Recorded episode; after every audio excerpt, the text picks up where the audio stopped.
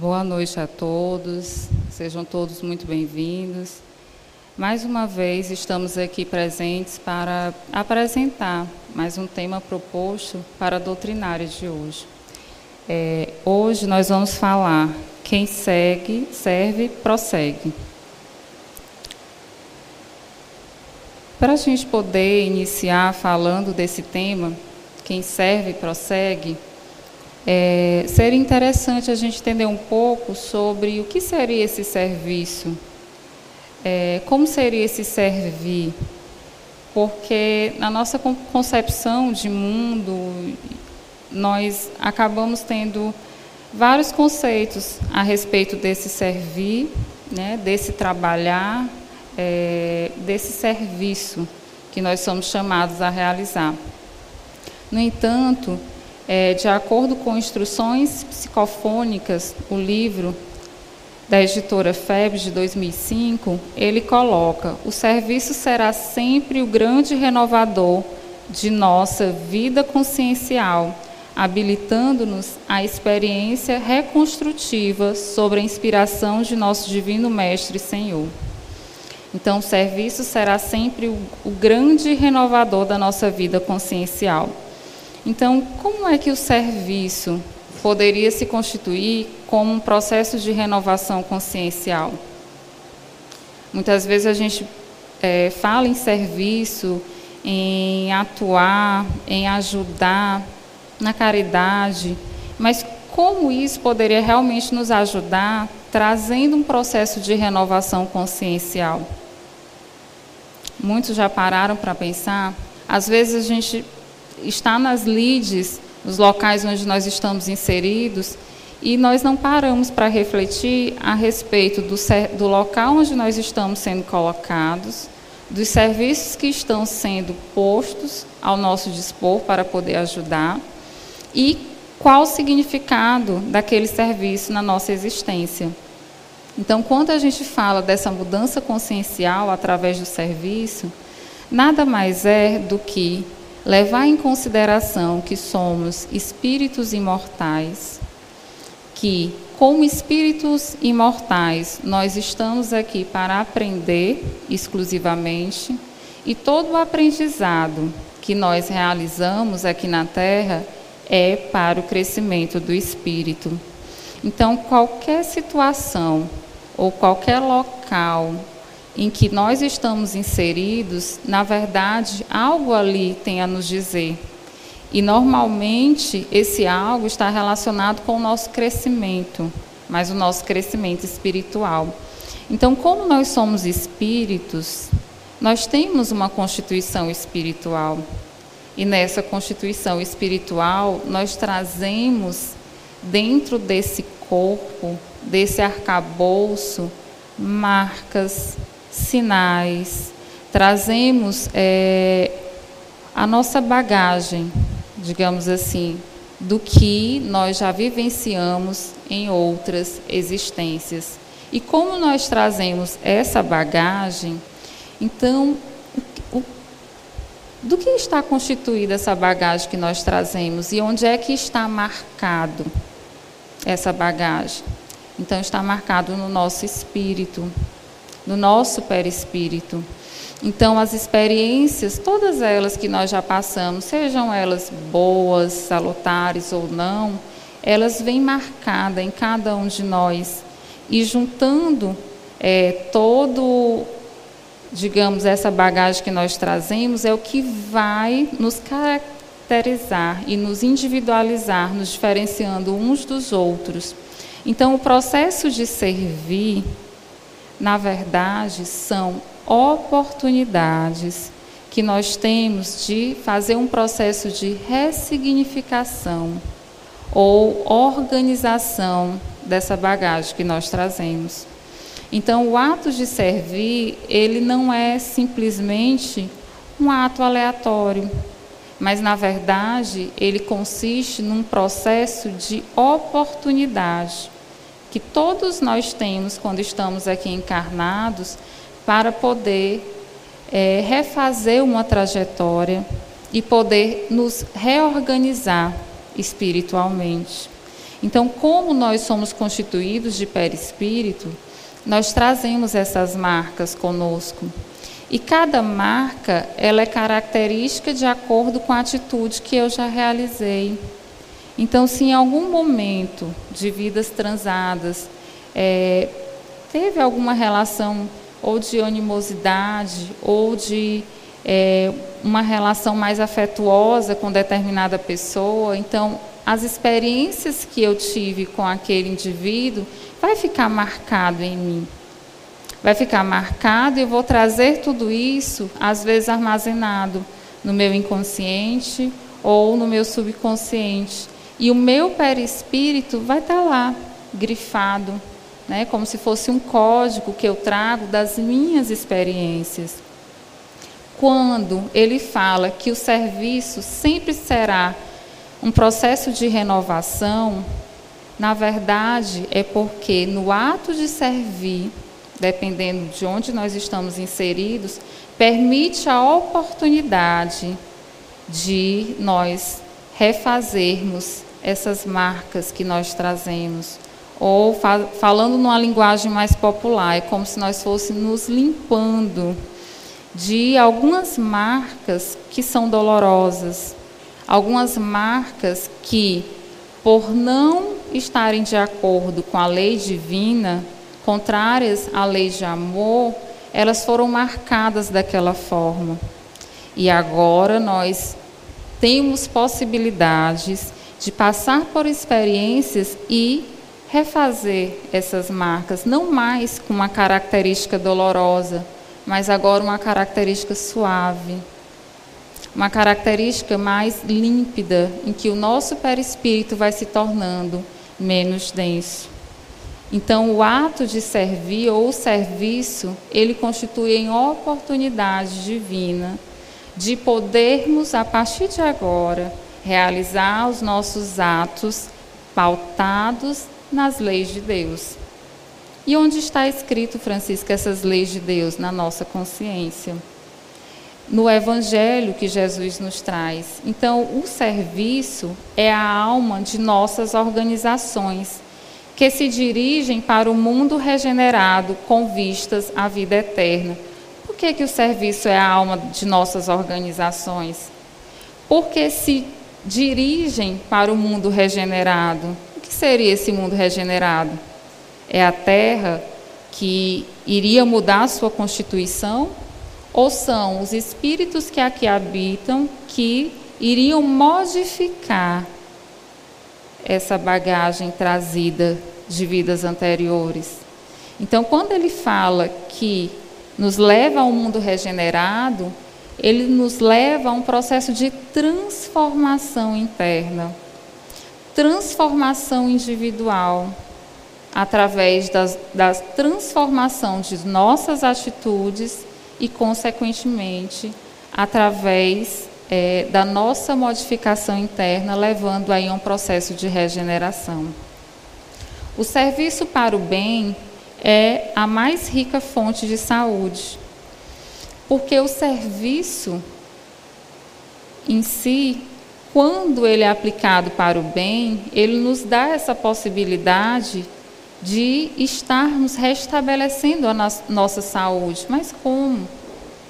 Quando nós trazemos essas marcas que estão no nosso perispírito, adensadas, é, com energias que estão mais ligadas ao rancor, à raiva, o ódio, a discórdia, aquela energia ela vai adoecendo o meu espírito ou o meu perispírito. E nesse processo, eu vou o quê? Trazendo um processo de adoecimento que muitas vezes eu não percebo. Por isso que é, o serviço no bem, ele é algo regenerativo, ele é algo que restabelece a nossa energia, é algo que nos traz equilíbrio. Então, quando a gente traz todas essas frases é, evangélicas e quando a gente só lê às vezes a gente não consegue entender a profundidade desses ensinamentos, porque na verdade ele vem falar a fundo dentro de cada um de nós, mas referente ao nosso processo de transformação. Então, o ato de servir é um ato renovador e transformador.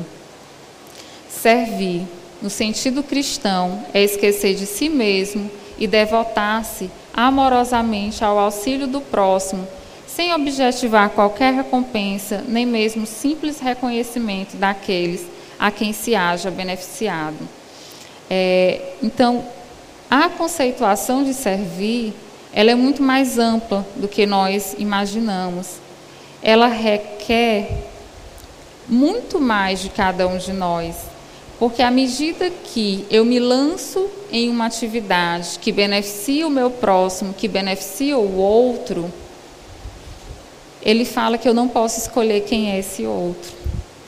Ele fala que eu tenho que realizar esse bem independente quem seja essa pessoa.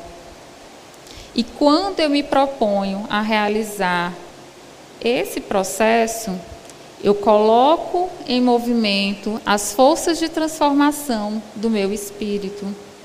Eu começo aí a realmente fazer esse processo de modificação e reorganização daquela bagagem que eu trouxe, que em outra hora transgredia as leis divinas. Então, o ato de servir, ele não se limita à nossa concepção de mundo, mas, na verdade, o servir no sentido cristão, ele vai traduzir um processo de transformação que cada um de nós é convocado a realizar.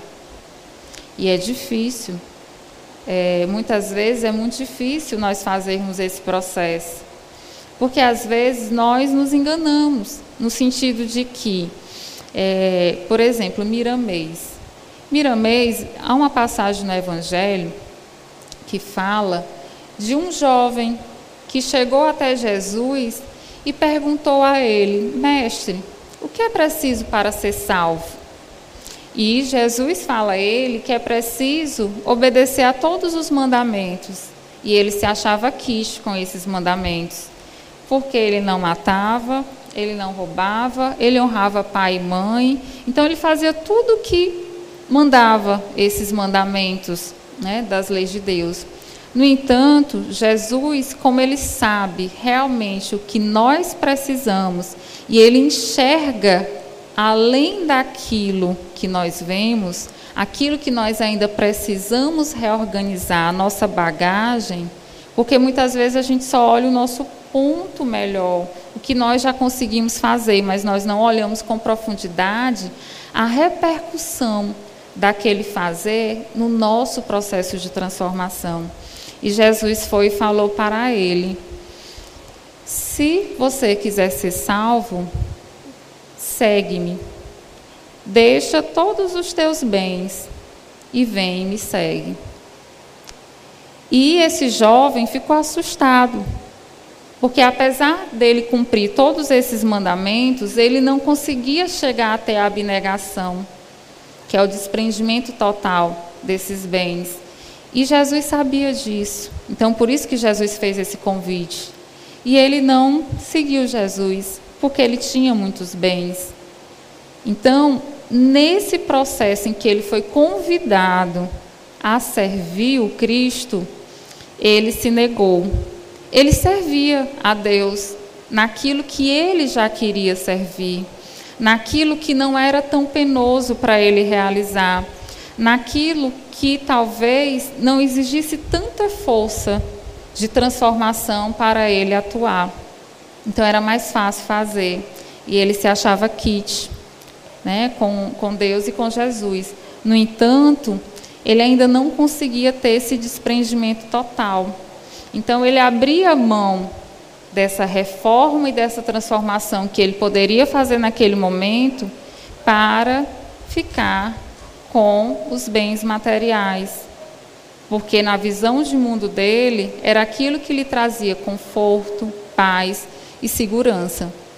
Então, na verdade, o ato de servir nem sempre ele vai configurar aquilo que nós queremos fazer, mas aquilo que nós temos que fazer, porque é o que nós precisamos. Não é aquilo que é, vai me render muitas vezes glórias, que vai me render muitas vezes uma felicidade pautada no que eu conheço de felicidade. Não.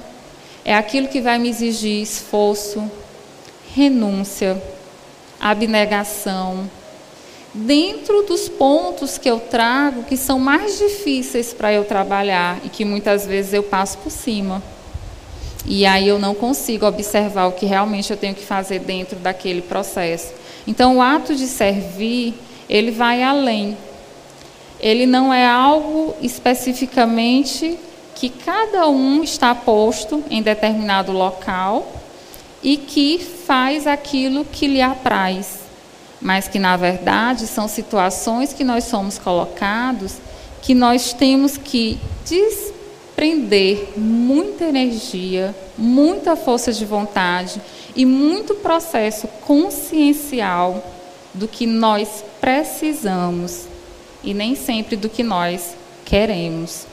Então, por isso que muitas vezes, quando nós estamos colocados em determinados locais, seja na sociedade, seja até mesmo dentro do, de algumas instituições religiosas, alguns serviços nos parecem mais penoso, alguns serviços nos geram mais incômodos, alguns serviços às vezes parece que requer mais de nós. Mas é porque nós estamos no lugar errado? Não. É porque na verdade é esse esforço transformador que aquele serviço vai exigir de nós.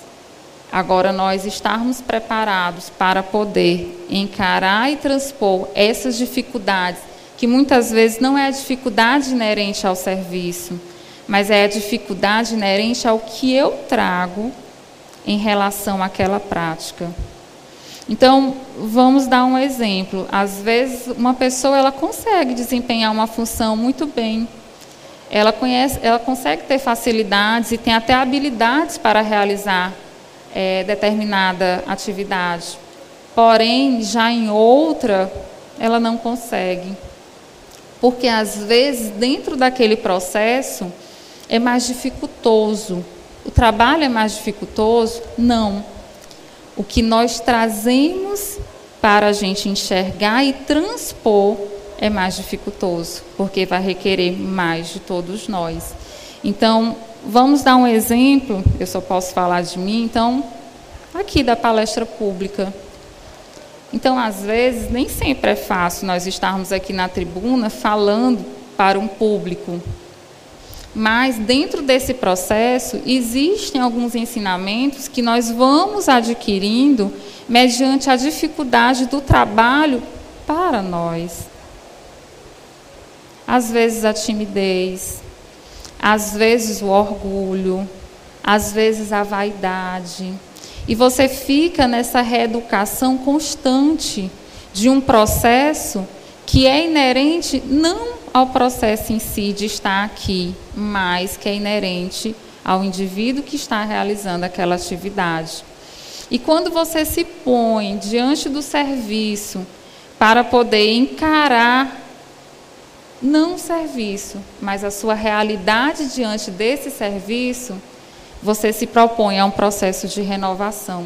Você se propõe a um processo de aprendizagem que não vai se dar se nós não tentarmos, que não vai se dar se, ao menor incômodo, nós sairmos de cena ou procurarmos outra alternativa, porque talvez aquelas alternativas nos pareçam mais confortáveis e mais seguras. Então, o ato de servir ele não é tão simples. Ele move e traz todo um processo psicológico intrínseco a cada um de nós. E à medida que nós vamos tirar de tudo isso, ela vai ser diferente para cada pessoa. Tá? Por isso que se fala que a única medida correta, certa, que nós temos que ter é Jesus. Ele fala: olha cada um, acolhe o que for bom e prossegue. Tá? Não olha o erro do outro, não olha a dificuldade do outro, não olha como o outro está naquele processo, porque na verdade é um processo dele. E o seu muitas vezes está ali e você não consegue observar o seu. Então, o servir, ele traz um processo de transformação muito grande para cada um de nós. E ele nos burila a todo instante. E é muito difícil, às vezes, a gente adentrar e permanecer nesse processo, porque faz toda uma transformação psicológica dentro de cada um de nós. No livro Consolador, na questão 286, se pergunta: o sacrifício de Jesus deve ser apreciado tão somente pela dolorosa expressão do Calvário? Jesus ele veio servir. Ele foi o maior servidor de todos. E ele sempre nos falou: aquele que quiser ser o maior, né, que seja o mais servidor, o maior servidor de todos. Porque porque ele já sabia, não que a pessoa devesse se jogar ao serviço de forma inconsequente e fosse fazendo tudo que aparecesse. Mas ele já sabia que quanto mais nós nos colocarmos diante das tarefas ou das, dos serviços que ele nos coloca, seja dentro do nosso lar, seja no local onde eu trabalho, seja em qualquer local, mais chance nós estamos tendo de fazer esse processo de transformação e de renovação. Então, aquele que quer ser o maior, que seja uma, o mais servidor de todos. Por que o mais servidor de todos? Porque você é bom?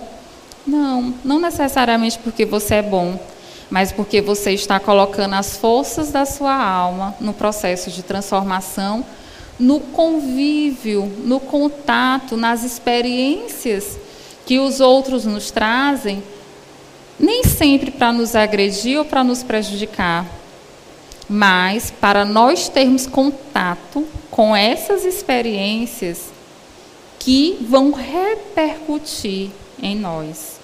Então, quanto mais a gente estar nesse meio e se propondo a um processo de estar, encarar e, e se renovar, mais a gente vai crescendo. E ele fala: maior será a pessoa, mas não no sentido de ser maior do que os outros, mas maior do que ela mesma, porque ela vai poder ser melhor do que ela era no início. Então é um processo de renovação constante. Então o ato de servir, exige um sacrifício muito grande. Jesus veio mostrar isso.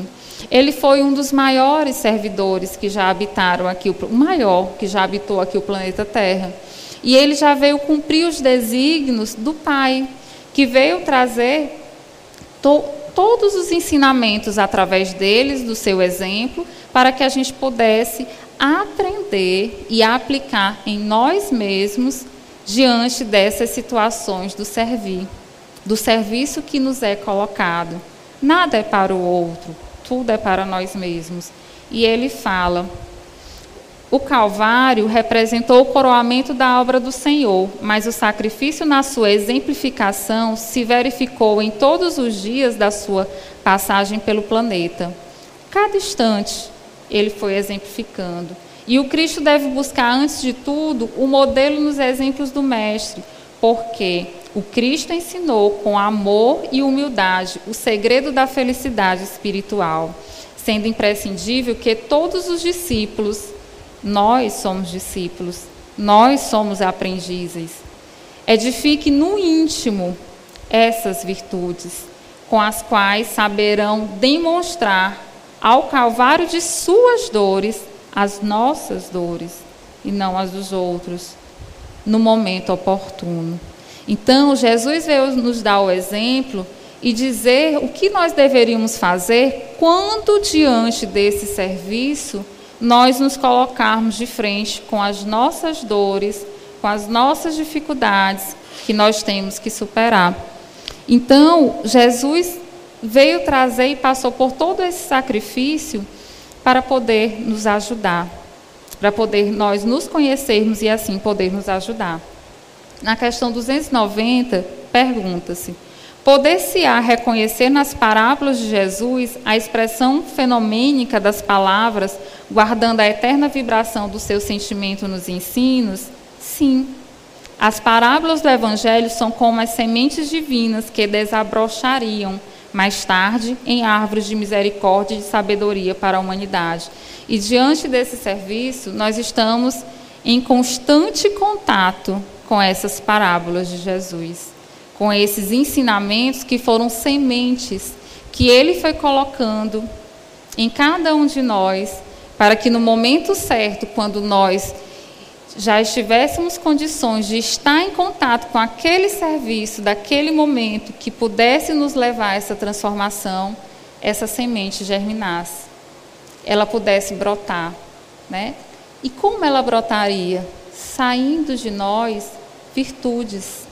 As virtudes que o Cristo veio nos ensinar diante daquelas situações: indulgência, benevolência, perdão. Então, toda atividade que nós estamos inseridos e que nós conseguimos identificar os nossos processos dentro daquela atividade ou daquele serviço ao qual nós estamos postos, que nós possamos primeiro identificar as dificuldades e depois, diante delas, o que, que nós poderíamos aprender baseados no Evangelho de Jesus? Será se naquela situação eu estou sendo mais tolerante ou intolerante?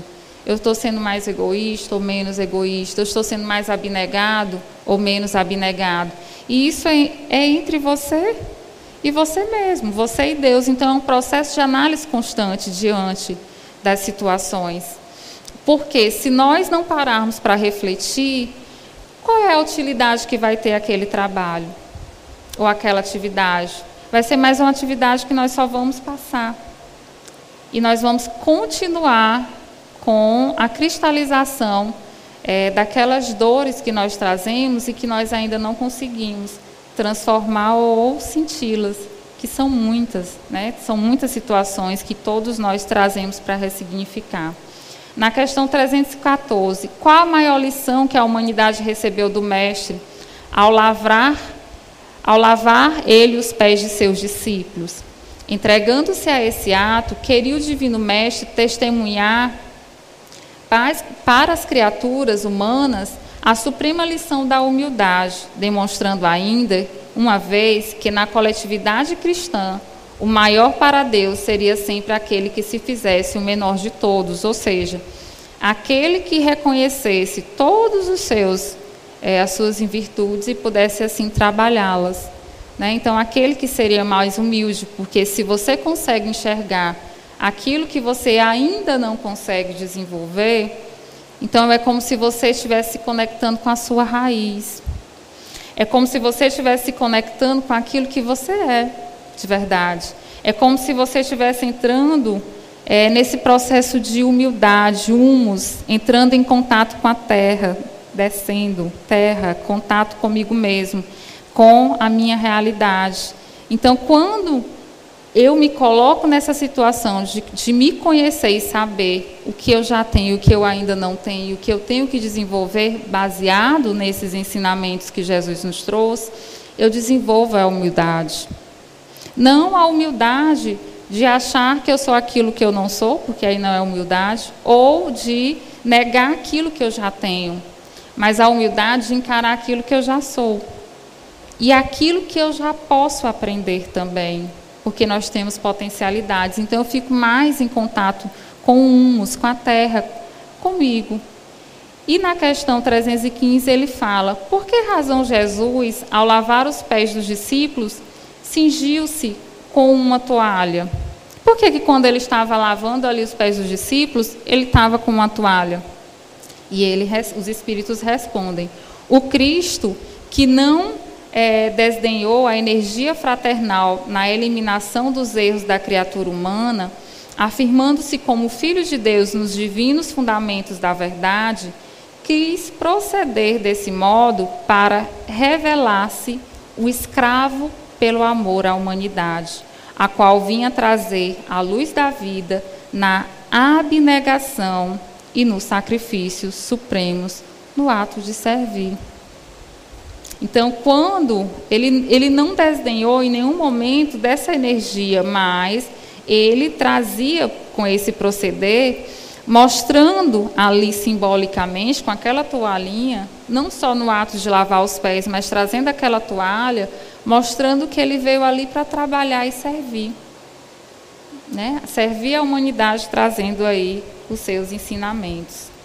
Aceitando Jesus o auxílio de Simão, o Sirineu, desejava deixar um novo ensinamento às criaturas, e quando Jesus estava indo até o seu Calvário, e que chegou um sirineu para poder ajudá-lo, ele se negou a esse auxílio? Não.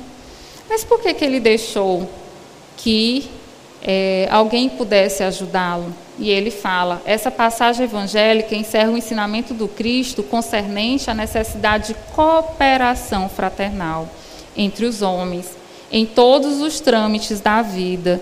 Então, no ato de servir, não basta só eu estar naquele local e não contar, muitas vezes, com o auxílio fraternal daqueles que estão em nosso caminho. Porque, como se fala, até Jesus precisou de um sirineu que pudesse ajudá-lo a levar a cruz. E ele deixou que o sirineu pudesse ajudá-lo, porque em muitos momentos desse processo de servir, nós vamos precisar de ajuda. Nós vamos precisar de ombros amigos. Nós não vamos dar conta sozinhos, porque ninguém dá conta só, nem Jesus deu. E muitas vezes nós temos que reconhecer e pedir esse auxílio, e muitas vezes também a gente tem que reconhecer primeiro que nós precisamos uns dos outros e que através desse serviço o objetivo é desenvolver essa esse amor fraternal, essa comunhão entre os seres. Então, o livro Consolador, é, no tópico religiões, ele vem trazendo todos esses questionamentos que nos remete a esse ato de servir trazendo aí a exemplificação do Cristo. No livro Nosso Lar, é, no capítulo 32, vem trazendo a história de uma das mais trabalhadoras da, dessa colônia Nosso Lar. A colônia Nosso Lar é uma das colônias mais antigas, fica sobre a região do Rio de Janeiro, para aqueles que não conhecem, e ela é composta, foi fundada por vários portugueses que desencarnaram na época, né? É, portugueses que já tinham, digamos assim, sentimentos mais nobres. E em um determinado momento se fala nesse capítulo sobre Veneranda. Veneranda é uma das trabalhadoras mais antigas de nosso lar. E mesmo ela sendo uma das mais antigas, ela ainda hoje permanece em nosso lar, ajudando, auxiliando de forma incansável e sempre trazendo os ensinamentos que ela já detém no ato de servir e auxiliando aqueles que chegam através do seu exemplo. É, em nosso lar, eles analisam essa questão do servir pelo bônus hora né, através dos bônus horas que eles chamam. E André Luiz faz uma série de questionamentos a respeito desse bônus horas. E ele pergunta, ele está conversando com Laura nesse instante. E ele pergunta a Laura o que, que significa esse bônus horas. E Laura vai explicar detalhadamente que na colônia Nosso Lar, o ato de servir e auxiliar, ele conta pontos mas não são esses pontos de forma materialista que nós encontramos aqui. E aí ela vai explicar direitinho para ele como é esse processo. E eu vou adentrar aqui nesse capítulo 22, que ele vai falar no bônus horas, em que ele pergunta: "Que me diz do bônus hora? Trata-se de algum metal amoedado?" Olha só, ele pensando já na visão materialista aqui da Terra. E ela responde: não propriamente moeda, nas fichas de serviço individual, fun funcionando como valor aquisitivo que você detém. Em nosso lar, produção de vestuário, alimentação, tudo isso é de graça. Todos recebem igualmente. Né? Isso ela fala aqui. Todos cooperam no engrandecimento do patrimônio comum e dele vive. Os que trabalham, os que servem, porém, adquirem direitos justos. Cada habitante de nosso lar recebe provisões de pão e roupa no que se refere aos estritamente necessário, mas os que se esforçam na obtenção do bônus horas conseguem certas prerrogativas na comunidade social. Então, lá é, existem algumas coisas que os próprios ministérios que lá, que lá tem acaba destinando a todas as pessoas, como a vestimenta, a alimentação. Mas aqueles que se propõem a servir, eles acabam tendo um outro processo de bonificação. E ele pergunta, por exemplo, e aqueles que vêm e não servem, não trabalham? O que, é que acontece com eles? E ela responde: eles são auxiliados da mesma forma, naquilo que eles necessitam. Mas aqueles que se propõem a ajudar no processo e não só ser ajudados, eles já conseguem fazer um processo de transformação maior e recebem outros benefícios que é inerente ao processo de transformação deles. E ela fala: Mas é esse o único título de remuneração? Perguntei. Sim. É o padrão de pagamento a todos os colaboradores da colônia, não só na administração, como também na obediência. Não só para aqueles que coordenam o nosso lar, mas também para aqueles que recebem essas orientações e estão ali trabalhando em trabalhos, digamos assim, mais simples na nossa concepção materialista. E ele fala: lembrando as organizações terrestres, indaguei espantado. Todavia, como conciliar semelhante padrão com a natureza de serviço? O administrador ganhará oito horas bônus né, na atividade normal do dia e o operário do transporte receberá a mesma coisa? Não é o trabalho do primeiro mais elevado que o do segundo? Tudo é relativo. Se a orientação ou na subalternidade, o trabalho é sacrifício pessoal. A expressão remunerativa é justamente multiplicada, ou seja, não é o tipo de trabalho ou hierarquia que eu estou colocado naquele serviço que vai me render mais benefícios ou bônus horas, mas o tipo de trabalho que vai me render mais sacrifício. Mais sacrifício porque ele é difícil, pesado, laborioso? Não. Sacrifício diante das minhas dificuldades e dos meus processos. Às vezes, um trabalho pode ser leve para alguém, mas é muito mais trabalhoso e difícil para um outro. Por quê? Porque se eu trago orgulho, se eu trago algumas virtudes, talvez eu realizar aquele serviço não me possibilite, porque o que eu trago ainda dentro de mim. Então, quando a pessoa ela move energias para transpor as suas dificuldades e realiza aquele trabalho, ele conta aqui que muitas vezes a remuneração é até multiplicada, porque é inerente ao seu esforço pessoal. É porque eu estou me esforçando mais do que o outro? Não, eu estou me esforçando para vencer uma dificuldade minha que é muito grande. Então, trazendo para a nossa realidade, muitas vezes eu posso ter dificuldade em ficar numa recepção. Porque na minha percepção, na recepção, é um cargo, um cargo menor do que se eu ficar numa coordenação.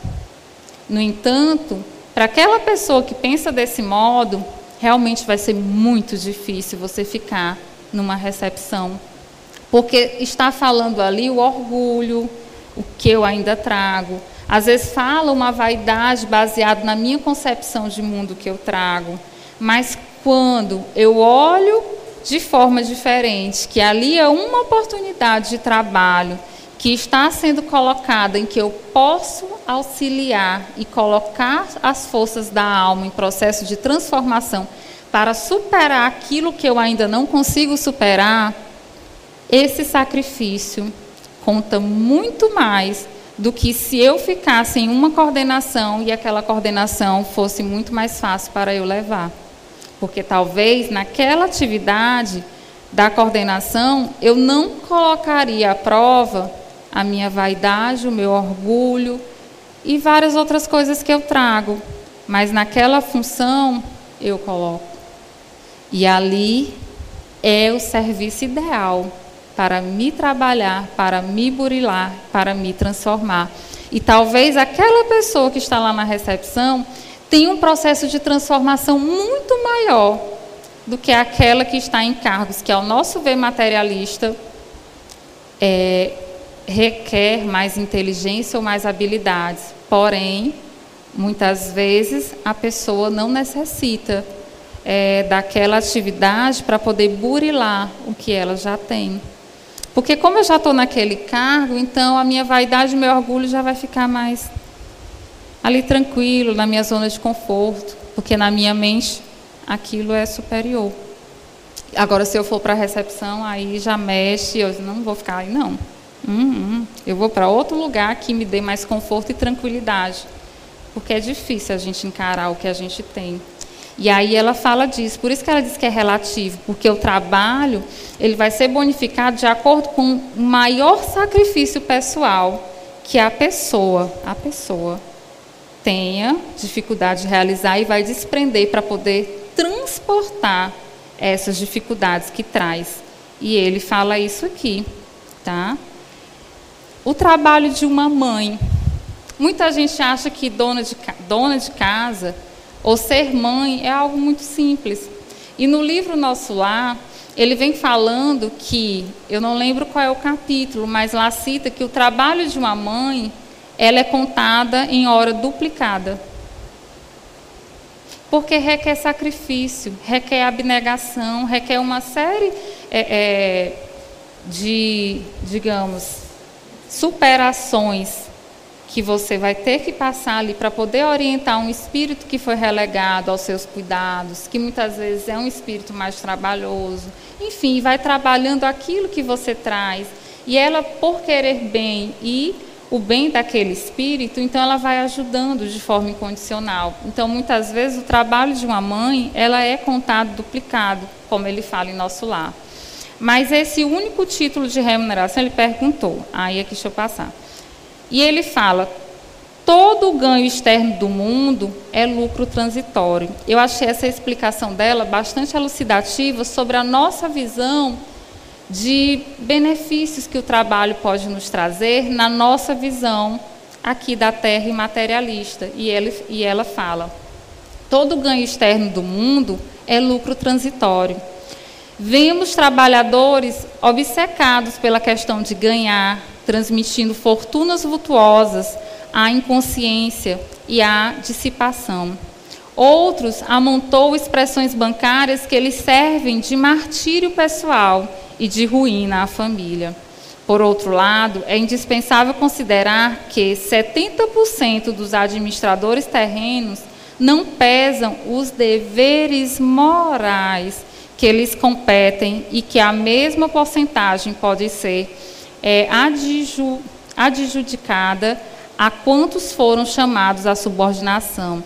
O que, é que ele está falando aqui? Dentro daquele local de serviço, seja como pai, seja como mãe, seja num, num trabalho fora de casa, existem obrigações morais. E essas obrigações morais, elas estão relacionadas com a minha responsabilidade como ser imortal. Uma mãe ela tem sim responsabilidade de orientar e conduzir aquele filho.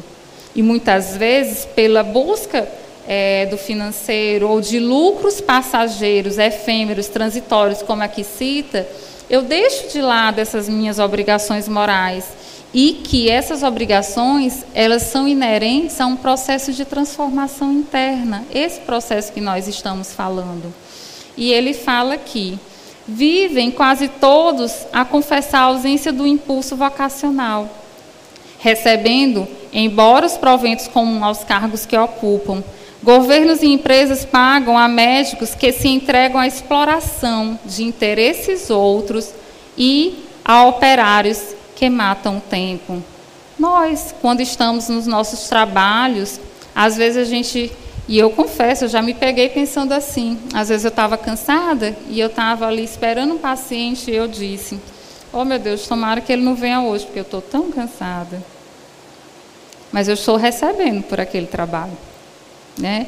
E ele fala justamente disso. Às vezes, diante do nosso labor, é, do nosso trabalho, o que é que nós fazemos? Às vezes nós matamos o tempo, ou às vezes nós criamos é, formas de poder ganhar mais dinheiro, de poder estar se dando bem naquele processo, que na verdade é um processo construtivo para a nossa é, transformação moral. Então, quando diante desse trabalho eu, tra eu consigo ali trabalhar obediência, é, assiduidade, compromisso, então ali eu estou colocando as forças da alma num processo de transformação, mesmo que aquele trabalho muitas vezes pareça ser penoso para mim, mas de alguma forma vai trazer algum ensinamento que a gente não sabe qual é, muitas vezes, mas que o tempo, às vezes, ele nos fala. E ele diz: onde aí a natureza do serviço? Há técnicos de indústria econômica que nunca prezaram integralmente a obrigação que lhes assiste e valem-se de leis magnânima, à maneira de moscas venenosas no pão sagrado, exigindo abonos, facilidades e aposentadorias.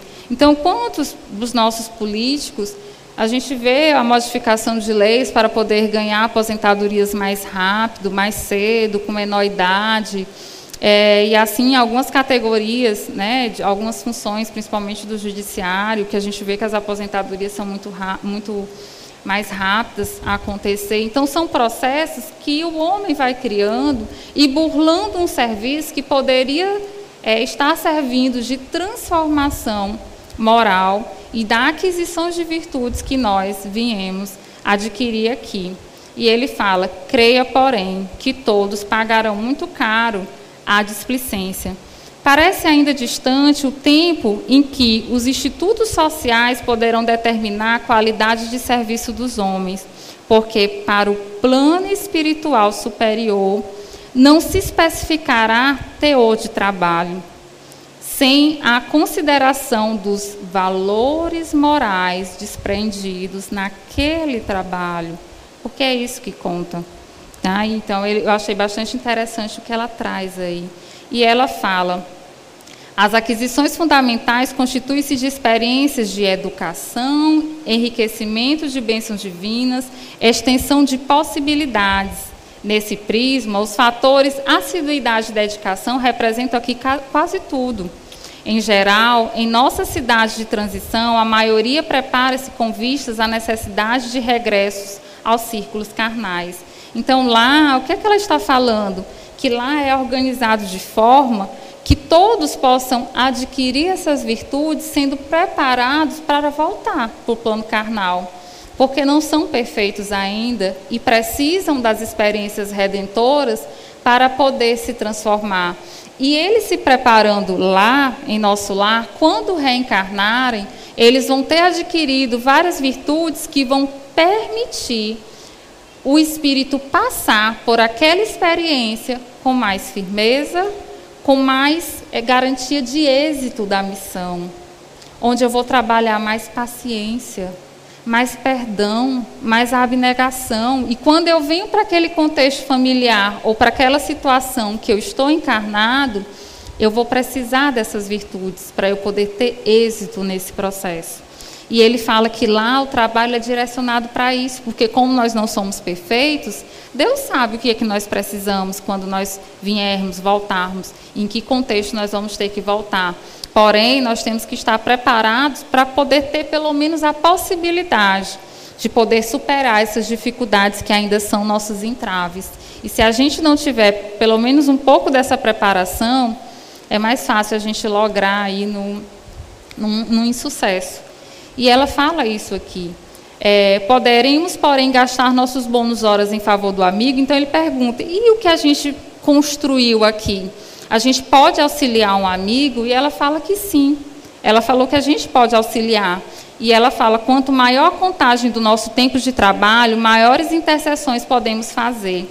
Compreendemos que aqui que nada existe sem preço e que para receber é indispensável dar alguma coisa. Então, aqui ela já fala que, por exemplo, às vezes a intercessão da, pela prece de alguns espíritos, nós somos beneficiados em muitas coisas. Porque aquele espírito, devido se dedicar ao trabalho, devido adquirir essas virtudes e estar ali trabalhando no bem constantemente, é concedido a esse espírito algumas concessões. Por isso que se fala no dito popular que a prece de uma mãe arrebenta as portas dos céus. Porque muitas vezes aquela mãe, ela já tem mérito suficiente no servir para poder ter aquele auxílio. No livro é, que nós estamos estudando do Manuel Filomeno de Miranda, às sextas-feiras, fala de uma família, a família Ferguson. E que nesse, nesse livro, essa família, existe Lisandra que vem com lepra. Além da lepra, ela vem com distonias mentais, com perturbações mentais, e ela não aceita aquela situação. E aquela lepra ela, é provo é, ela acaba sendo provacional. Só que a mãe, Adelaide, muito abnegada, um espírito mais evoluído e que sempre esteve ali do lado da filha, que necessitava daquele auxílio da mãe, com aquela força, a fé, a resignação, a coragem, o exemplo para que a filha conseguisse lograr êxito, passando por aquelas dificuldades, ela, por várias vezes, intercede aos céus e, pela intercessão da mãe, a filha Lisandra acaba atenuando alguns processos que ela tem que passar. Não é retirada a prova, mas é atenuado alguns processos. Por mérito de Lisandra, não. Por mérito da mãe. E ela fala isso aqui. Então, ela, e ela ainda diz: é dando que se recebe. E pedir, portanto, é ocorrência muito significativa na existência de cada um. Somente poderão rogar providências, dispensar obsequio os portadores de títulos adequados. Entendeu? Volto à terra investida de valores mais altos e demonstrando qualidades mais nobres de preparação ao êxito desejado. Então, lá não, não está se adquirindo virtudes para ser melhor do que o outro, mas virtudes que lhe permite ser melhor do que você mesmo, lhe prepara para as lides que você vai ter que passar aqui encarnado e em outras encarnações. Então, no livro Nosso Lá, ele vem falando sobre isso. E também, é, antes de falar sobre Veneranda, só citando mais um exemplo desse livro, porque ele é riquíssimo e traz bastantes exemplos, ele fala da composição dessa colônia, que essa colônia nosso lá, ela tem 12 ministros em cada ministério. Lá tem o Ministério da Regeneração, do Auxílio, da Comunicação, do Esclarecimento, da Elevação e da União Divina. Nós aqui na Terra estamos fazendo uma espécie de teste, né? estamos sendo testados, vivenciando várias situações, não para a gente ir para o nosso lar ou para planetas superiores necessariamente, mas para que a gente torne aqui o nosso lar. Tá? Então, por isso que muitas das situações de serviço que nós vivenciamos aqui é, não é mera coincidência se for parecido com as que são vivenciadas no plano espiritual. E, ela, e Laura fala André Luiz que quando você trabalha em, no Ministério do Auxílio, da Comunicação, do Esclarecimento e da União Divina, você ganha você ganha, não é só o bônus horas, mas é o conhecimento em cada área dessa. Então, se eu estou no Ministério da Regeneração, trabalhando nesse processo, auxiliando os enfermos, quando eu reencarnar, com certeza eu vou estar mais forte para passar pelos meus processos regenerativos. E aí você vai atuando em vários locais que permite esse crescimento e fortalecimento dentro desse processo. E aqui ele vai falar do governador de nosso lar. E como seria o governador de nosso lar? E ele fala: ali vive o nosso abnegado orientador. Nos trabalhos administrativos, utiliza ele colaboração de 3 mil funcionários. Entretanto, é ele o trabalhador mais infatigável e mais fiel que todos nós reunimos. Os ministros costumam excursionar noutras esferas habituais, mas o governador nunca dispõe de tempo para isso. Faz questão que descansemos, obriga-nos às férias periódicas, ao passo que ele mesmo quase nunca repousa, mesmo no que concerne às horas de sono. Parece-me que a glória dele é o serviço perene. Basta lembrar que estou aqui há 40 anos e que, com exceção das assembleias, referente às preces coletivas, raramente tenho visto em festividades públicas. Seu pensamento, porém, abrange todos os círculos de serviços. Sua assistência carinhosa a tudo e a todos atinge. Depois de longa pausa, o enfermeiro amigo acentuou. Não faz muito tempo, comemorou 114, o décimo, o centésimo é, 14 aniversário da sua magnânima direção.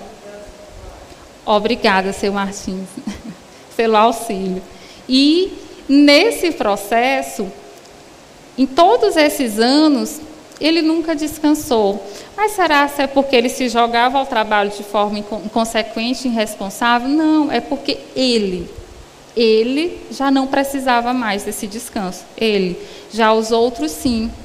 Porque os outros ainda estavam no processo de transformação que talvez um dia chegue a esse processo que ele já estava. Né? Então, aí mostra como é esse ato de servir em que grau ou patamares é, vários espíritos acabam adquirindo diante dessas experiências do servir. No entanto, é, no capítulo 32, ele vai falar de veneranda. Quem é veneranda? E ele fala: é a criatura mais elevada de nossa colônia espiritual. Os onze ministros com ela atuam na regeneração, ouvem-na antes de tomar qualquer providência de vulto. Em numerosos processos, a governadoria se socorre de seus pareceres. Com exceção do governador, a ministra veneranda é a única entidade de nosso lar que já viu Jesus nas esferas resplandecentes, mas nunca comentou esse fato de sua vida espiritual e esquiva-se a menor informação a tal respeito. As fraternidades da luz que regem os destinos cristãos da América homenagearam certa vez Veneranda. Só que nesse processo ela não aceitou. É, é, ela achou que o prêmio não fosse devido e acabou até doando a sua medalha, né, para um local onde tinha esses símbolos. E ele fala que ela adquiriu um milhão de horas de trabalho útil, sem interromper, sem reclamar e sem esmurecer. E aí a gente pergunta: que espírito é esse? E quando ela foi homenageada, ela chorou em silêncio, né? Pegou o troféu, acabou guardando. E André Luiz exclama: Extraordinária mulher, disse eu. Por que não se encaminharia às esferas mais altas, já que ela tem esse processo já de, de ter essas virtudes que o Cristo já tem ou que veio nos ensinar? E aí ele fala algo bastante importante.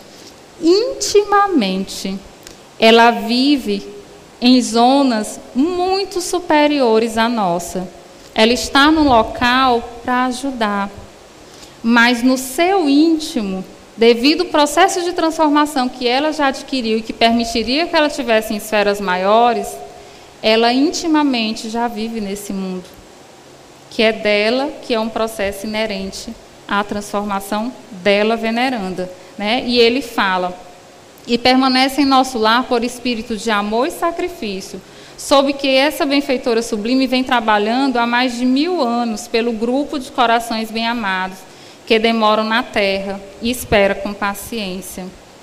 E nesse processo, pessoal, existem vários outros exemplos, mas vocês poderiam me questionar, mas Francisca, você citou nosso lar. Né? São exemplos bons, são exemplos que é, você está em, que eles estão em outras esferas espirituais. Né? Existe um, um, outro relacionamento que pode ser que seja até mais fácil atuar no servir nesse local. E na Terra? Como seria esse processo? E no livro O Legado de Paulo de Tasso, nós temos aqui algumas reflexões que ele fala no capítulo 3, o compromisso com o trabalho do bem.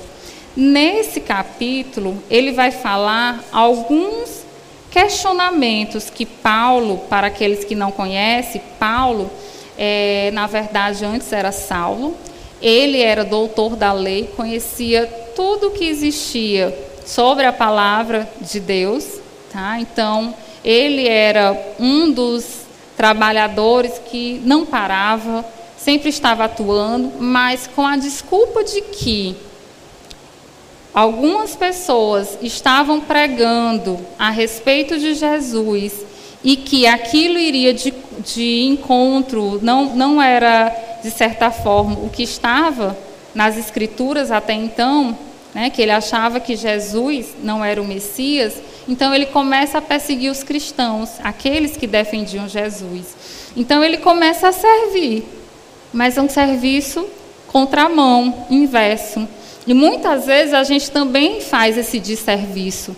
Só que quando Paulo, é, Saulo na época, para e observa que as suas transformações internas deveriam acontecer, quando ele para e olha o que ele trazia e que ele teria que se modificar, então ele começa a entender o serviço com Jesus.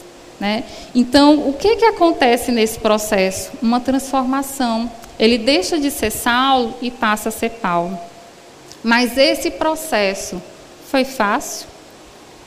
Muitos veem, é, no caso, Saulo como a sua transformação como se fosse algo mágico, como, ele, como se ele já fosse um, um espírito eleito e que já acontecesse esse processo de forma tranquila e calma. E, no entanto, não é assim que acontece.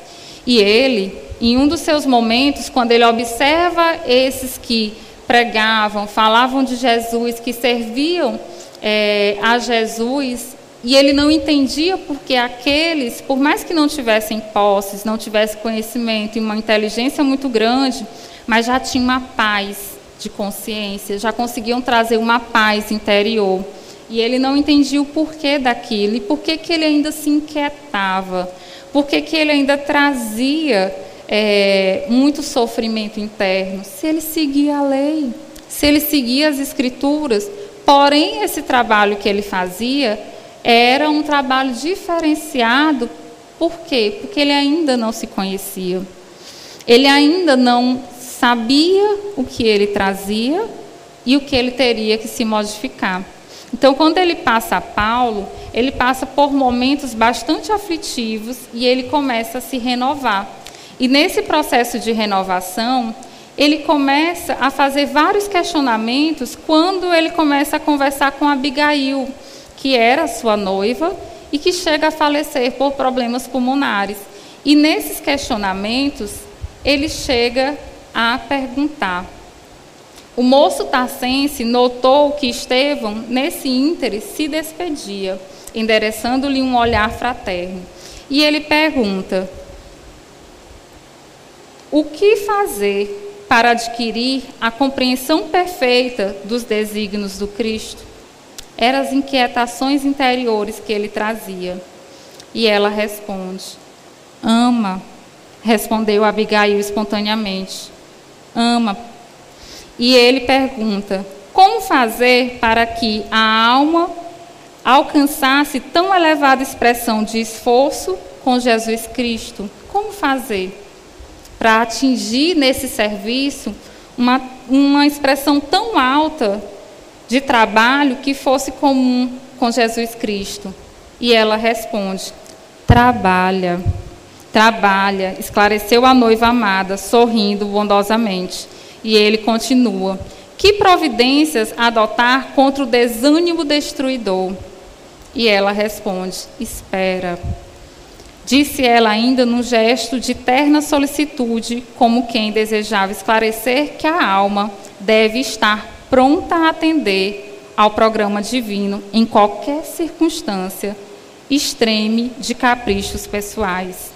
E ele continua: como conciliar as grandiosas lições do Evangelho com a indiferença dos homens?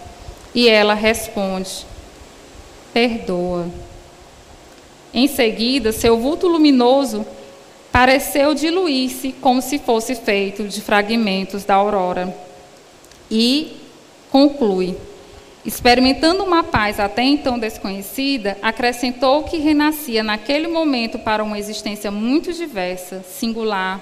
Serenidade tocava-lhe o espírito, uma compreensão diferente facilitava para o reinício da jornada no mundo, porque ele renasceu.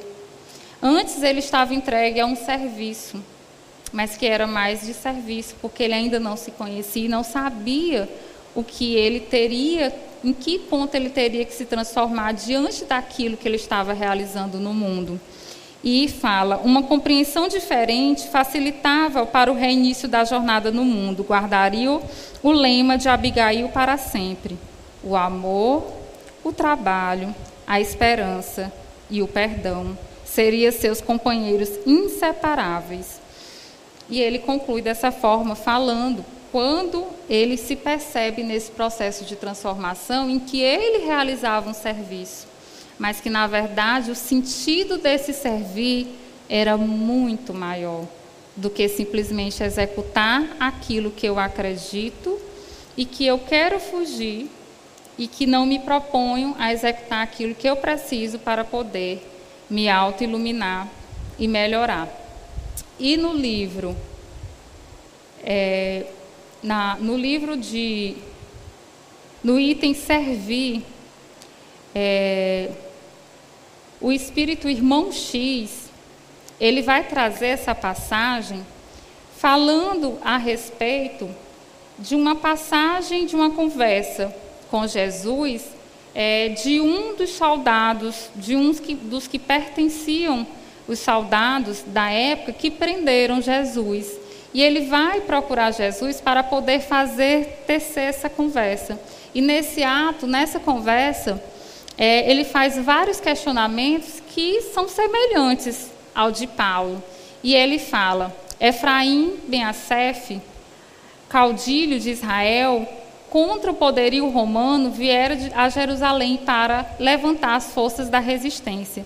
E informando e informado de que Jesus, o profeta, foram recebido festivamente na cidade, resolveu procurá-lo na casa de Obed, o guardador de cabras, a fim de ouvi-lo.